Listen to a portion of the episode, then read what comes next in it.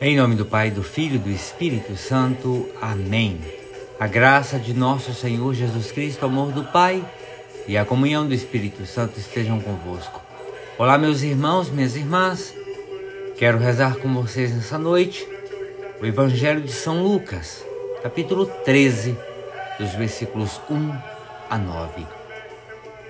Nesse momento chegaram algumas pessoas trazendo a Jesus notícias a respeito dos galileus que Pilatos tinha matado, misturando o sangue dele com o dos sacrifícios que ofereciam.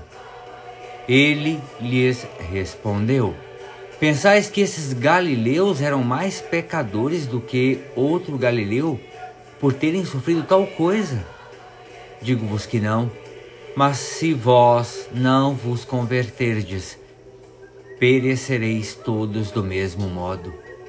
E aqueles dezoito que morreram quando a torre de Siloé caiu sobre eles, pensais que eram mais culpados do que outro morador de Jerusalém?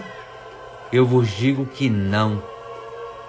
Mas se não vos converterdes, parecereis todos do mesmo, perecereis todos do mesmo modo. E Jesus contou esta parábola Veja, um certo homem tinha uma figueira plantada na sua vinha. Foi lá procurar figos e não encontrou. Então disse ao agricultor: Já faz três anos que venho procurando figos nesta figueira e nada encontro. Corta! Para que está ocupando inutilmente esta terra. Ele, porém, respondeu: Senhor, Deixe que ela fique mais um ano. Vou cavar em volta dela e pôr adubo. Pode ser que venha dar fruto. Se não der, então a cortarás. Palavra da salvação, glória a vós, Senhor. Meus irmãos e minhas irmãs, hoje, as palavras que Jesus profere, elas nos convidam a refletir sobre a inconveniência da hipocrisia. Vejam, Lucas no versículo 6 do Evangelho diz que certo homem tinha uma figueira plantada na vinha. Foi lá procurar e não encontrou nada. Vejam, a pessoa hipócrita aparenta ser o que ela não é. E vejam que essa mentira, no seu extremo, chega até a um aspecto de virtude, um aspecto moral sendo vício ou devoção ali no aspecto religioso. Uma vez que procura o próprio eu e os seus interesses e não aquilo que é importante, Deus. A hipocrisia moral, ela extravasa no mundo. Ela salta no mundo. Ela salta ao mundo. A religiosa ela chega a prejudicar a vida da comunidade eclesial. Vejam as falas de Jesus. Nós podemos dizer que elas são alertas. Alertas dirigidas aos fariseus, aos escribas. E elas são dirigidas de formas claras e diretas. Em outras passagens do, do, de evangelhos, elas são até mais duras.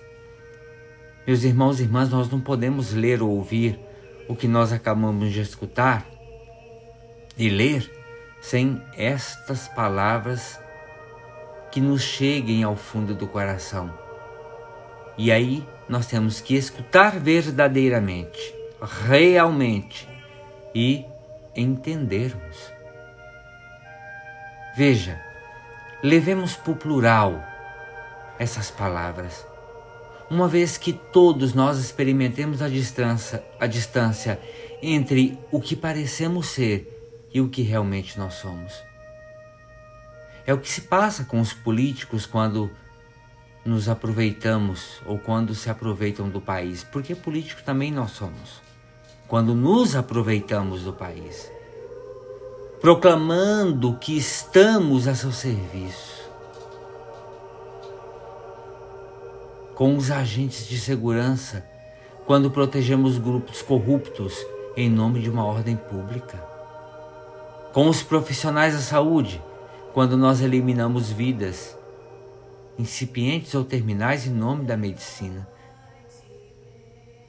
Com os meios de comunicação social, quando falseiam as notícias ou pervertem as pessoas afirmando que as estamos divertindo. Com os administradores dos fundos públicos, quando desviamos parte deles para os nossos bolsos individuais ou partidários e alardeamos honestidade pública. Como leigos, quando impedimos a dimensão pública da religião em nome da liberdade de consciência, com os religiosos, quando vivemos das nossas instituições sem fidelidade ao espírito e às exigências daqueles que fundaram as ordens religiosas, como sacerdotes, quando vivemos do altar, mas não servimos de forma abnegada de doação aos nossos fiéis, com o espírito evangélico. Todos nós, na medida de nossa consciência,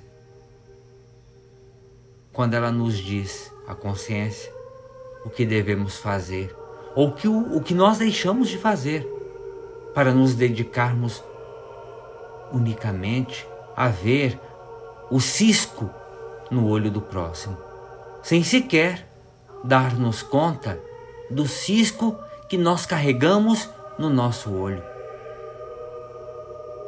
É ou não é? Jesus, Salvador do mundo, vem em nosso auxílio, auxílio das nossas pequenas, das nossas médios, médias e das nossas grandes hipocrisias. Ave Maria, cheia de graça, o Senhor é convosco. Bendita sois vós entre as mulheres, e bendito é o fruto do vosso ventre, Jesus. Santa Maria, Mãe de Deus, rogai por nós, pecadores, agora e na hora de nossa morte. Amém. Pela intercessão da bem-aventurada Virgem Maria do seu boníssimo esposo São José. Desça sobre cada um de vós a bênção, a proteção e a paz, que vem de Deus Todo-Poderoso, esse Deus que é Pai, Filho e Espírito Santo. Amém. Meus irmãos, minhas irmãs, tenham todos uma excelente noite. Fiquem com Deus.